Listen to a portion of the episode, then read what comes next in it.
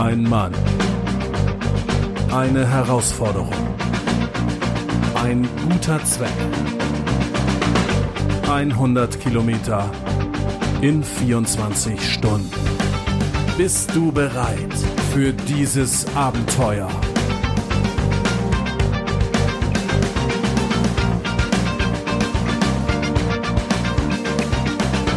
Hallo und herzlich willkommen.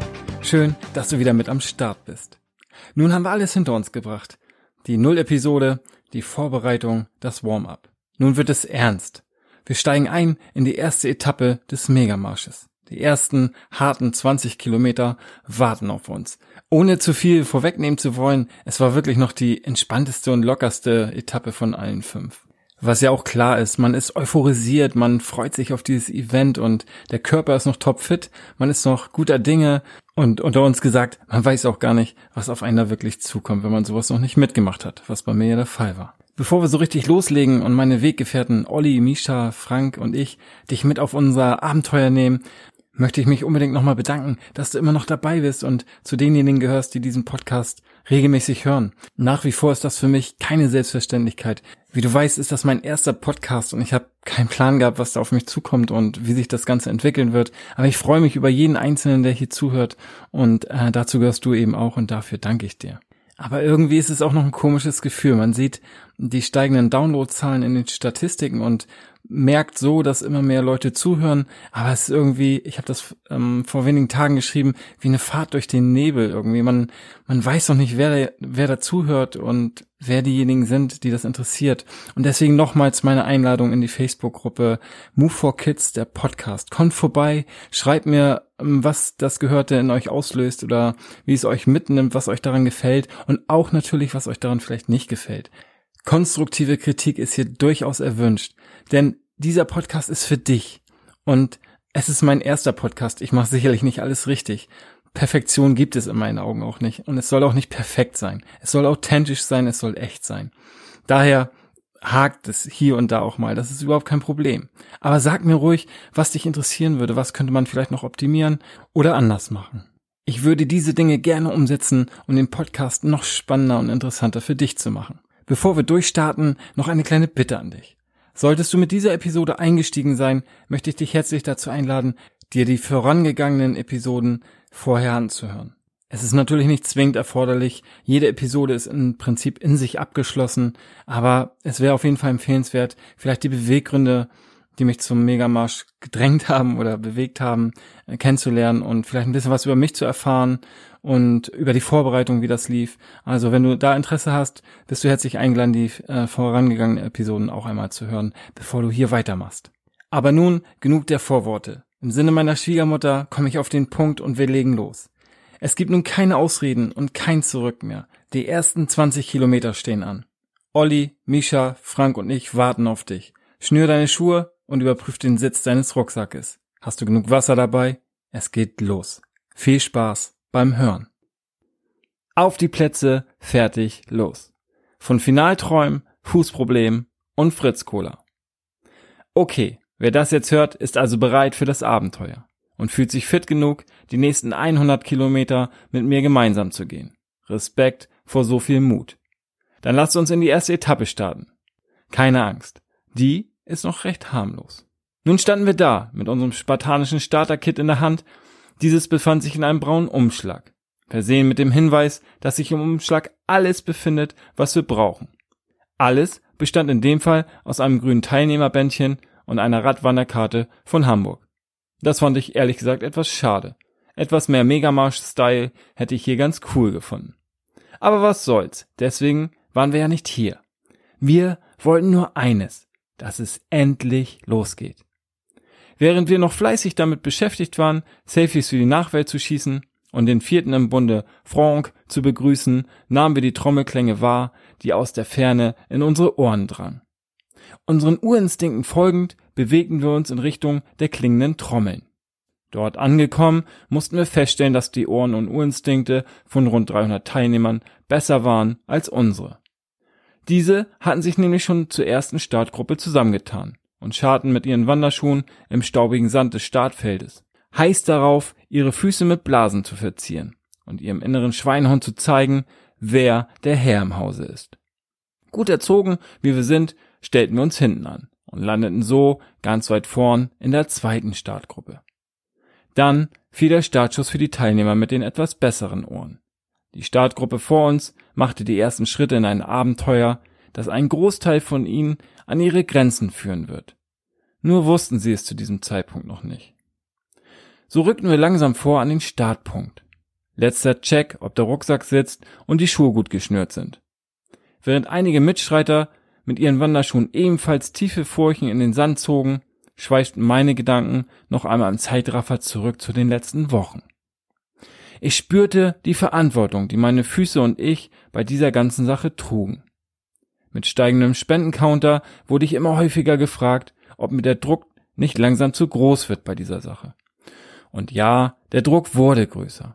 Aber das ist nicht entscheidend. Entscheidend ist, wie man mit diesem Druck umgeht, beziehungsweise was man daraus macht. Man kann Druck in Angst umwandeln, und das tun wir leider viel zu häufig. Oder man kann daraus die Energie ziehen, die man braucht, um sich noch besser auf ein Ziel zu fokussieren. Man kann Druck also als pure Motivation empfinden. Das war mein Weg, damit umzugehen. Ich kann nur jedem raten, das einmal auszuprobieren.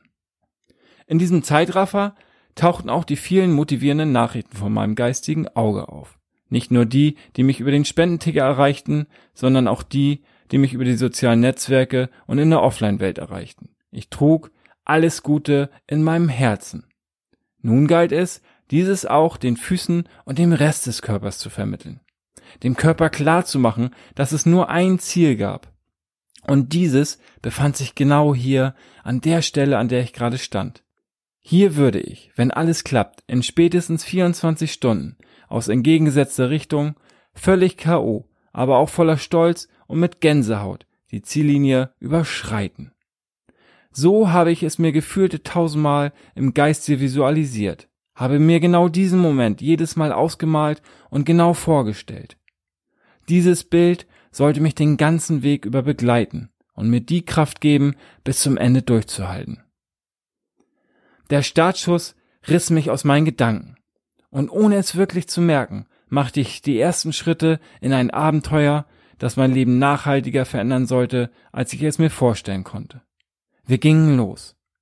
Bei bester Laune und bei Sonnenschein. Es war perfekt. Und siehe da, schon in der ersten Kurve jubelt mir über 50.000 Menschen zu.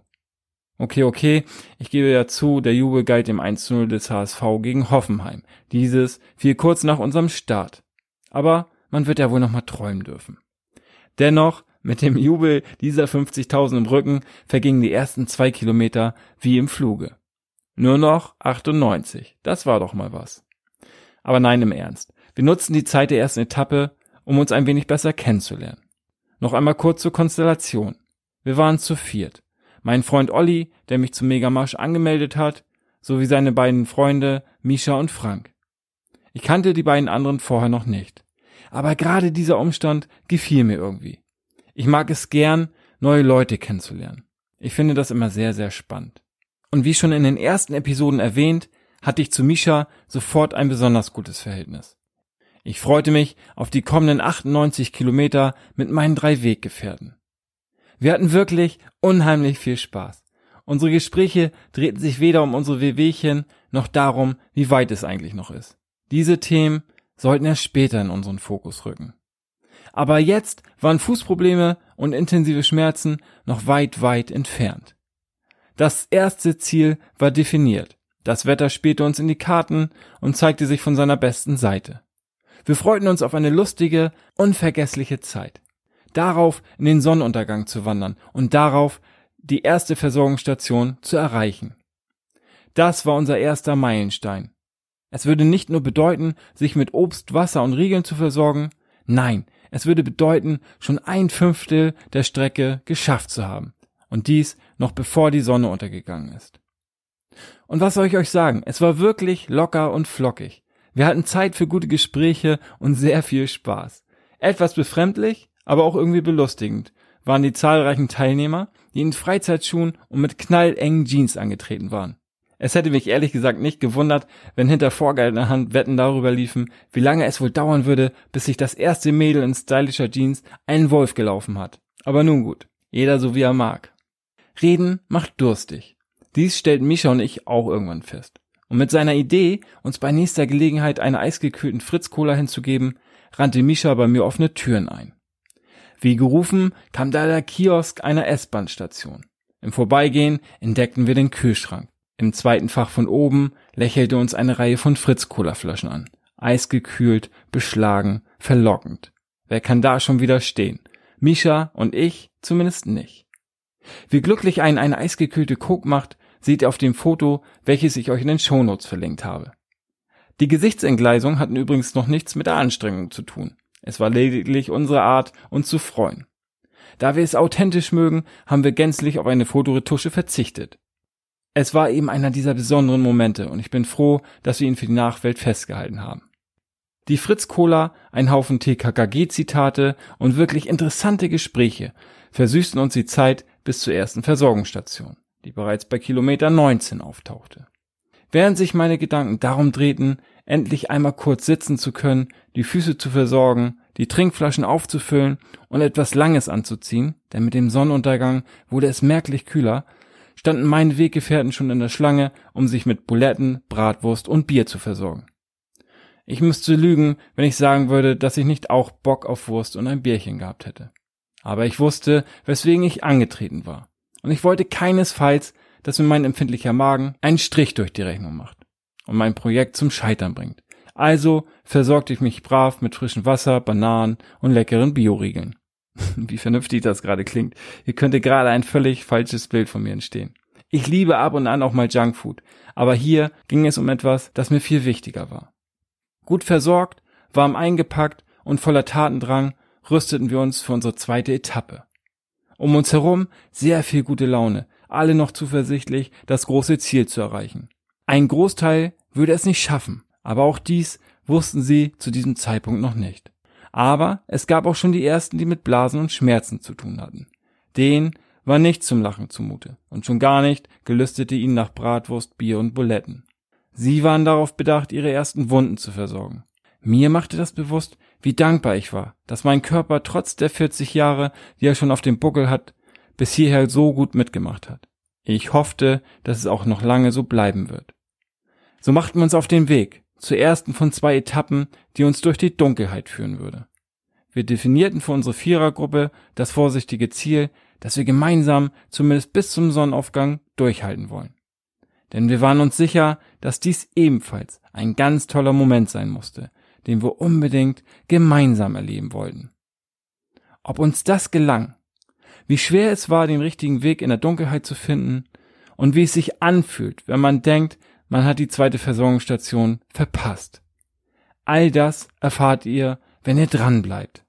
Denn in der nächsten Episode werde ich euch von der dramatischen zweiten Etappe erzählen, die im Nachhinein betrachtet, glaube ich, die härteste von allen war. Aber all das erfahrt ihr dann. Nutzt die Zeit bis dahin für ein wenig Entspannung. Vielleicht bei einer eisgekühlten Fritz-Cola oder wahlweise bei Buletten, Bratwurst und Bier.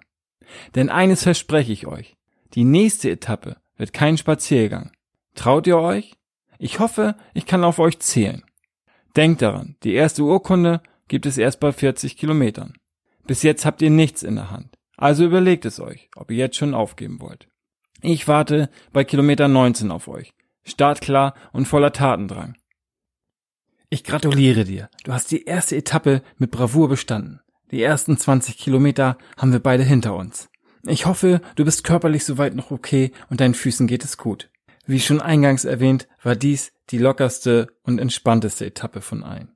Das wird sicherlich nicht so bleiben, das kann ich dir versprechen, und bereits in der zweiten Etappe werden sich dramatische Szenen abspielen. Ich würde sogar die zweite Etappe als einer der härtesten von allen bezeichnen. Warum das so ist, all das erfährst du in der nächsten Episode.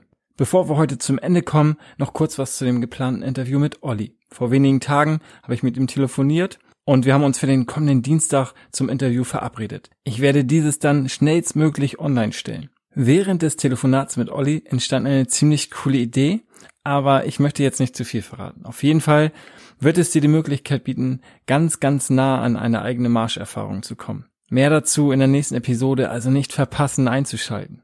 Die Spezialausgabe mit dem Interview wird auf jeden Fall vor der nächsten offiziellen Episode an den Start gehen. Also, ich werde dich rechtzeitig informieren, wenn es losgeht. Bleib dran, ich freue mich auf dich. Und bis dahin, rocke dein Leben und mach was draus. Dein Dennis.